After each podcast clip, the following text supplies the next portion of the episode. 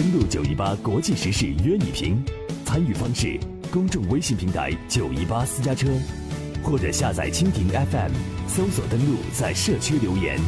说出你的想法。好，欢迎继续回来。我们接下来的时间继续把目光来投向朝鲜半岛的局势问题。有关朝鲜半岛的局势问题，我们刚刚也听到了相关方的一些。发言相关方的一些讲话。另外呢，我们也特别看到了，其实美国总统特朗普这一次在联大上的发言，引发了很多国家领导人的不满。我们待会儿的时间呢，为大家来介绍。而李永浩呢，他在下榻的酒店对记者所说的话是：美国总统特朗普摧毁朝鲜的威胁是狗叫的声音，想凭借狗叫的声音让我们受到惊吓，这就像是在说梦话。根据呢，李永浩的讲话其实是引用了朝鲜的谚语。即使狗叫，队伍也会前行。预计呢，李永浩会出席二十二号联合国的一般讨论会，他可能会在大会上再次批判特朗普总统的发言，以及表现出加速朝鲜核武器和导弹开发的。意愿，我们知道，在特朗普讲话的时候呢，朝鲜的代表是直接呢离开了他的座位儿，然后去外面了。所以，有关朝鲜在这一次联合国大会的一般性辩论上，对于特朗普的这番发言，对于朝鲜的核问题会有怎样的针锋相对的对抗的发言，我们需要李永浩的发言之后才能够有明确的答案。另外，在这一次联大的一般性辩论上。日本首相安倍晋三是在当地时间的二十号在联合国大会发表演讲，他的演讲时间大概是十六分钟，有八成的时间讨论的都是朝鲜半岛的问题。我们来听一下安倍晋三的发言，也来看一下他发言现场的一些情况。安倍晋三对于朝鲜所有的核武器和弹道导弹计划，我们必须要以全面、可核查和不可逆的方式，坚决让朝鲜放弃核武器和导弹研发。因此，我们需要的不是对话，而是施加压力。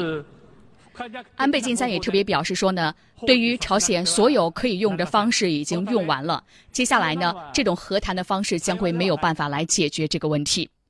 另外呢，相比较美国总统特朗普演讲的时候，安倍的听众非常的少。那么大家可以看到呢，空荡荡的座位，很少有人在听安倍的演讲。有网友表示说呢，面对空荡荡的座位，演讲的安倍非常惨。无论再怎么没有人，但是我们看到呢，坐在前排的朝鲜代表呢是认真的在做着笔记。究竟笔记中记的是什么，还不得而知。我们知道这两次呢，朝鲜无论是进行弹道导弹发射，还是言论，都直接指向了朝鲜。其中有两个词叫做复仇和对威胁的一种回击。复仇呢，指的是二战的时候呢，日本对朝鲜的侵略；而对于威胁的回应，是指呢美日之间还有美韩之间接连进行军事演习对朝鲜带来的威胁。所以两次弹道导弹发射呢，都经过了日本的北海道的上空。所以这一次呢，朝鲜的代表在认真的记录下安倍晋三讲的一些什么话，是不是有针对性的，目前还不得而知。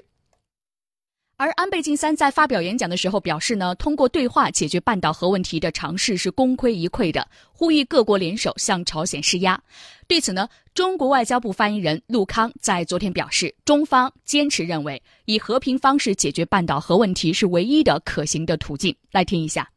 我们所能够看到的现实发生过的有益的经验，无论是九幺九声明和九幺九声明之后，朝鲜民主主义人民共和国事实上采取的。包括销毁一些呃核设施在内的一些实际步骤，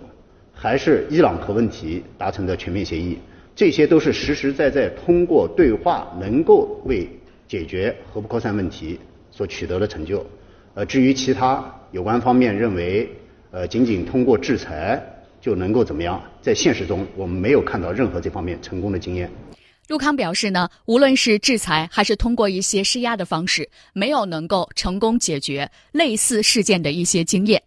另外，在十九号呢，中国外交部长王毅在和俄罗斯外长拉夫罗夫的会谈当中，曾经表示呢，朝鲜核问题目前越陷越深的恶性循环必须被打破。中俄在半岛核问题上提出的路线图是现实可行的，双方应该共同争取国际社会的更多理解和支持。另外，在二十号，王毅会见法国外长勒德里昂时，更是直接表示，所谓中国发挥作用不够的说法是不实之词，以此为借口对中方实施单边制裁，更是没有道理。理。另外，我们看到，在北京时间的今天凌晨，中国外交部长王毅呢，在联合国大会的一般性辩论上也发言，其中呢，他特别谈到了几个问题。第一个问题呢，就是朝鲜半岛的核问题。除此之外呢，还特别谈到了叙利亚危机和巴勒斯坦问题。我们待会儿的时间呢，为朋友们带来详细的介绍。接下来的时间，有关朝鲜半岛的问题，我们把目光投向韩国政府。韩国总统文在寅呢，在联合国大会的一般性辩论上，是在二十一号的时候发言。他发言的时候呢，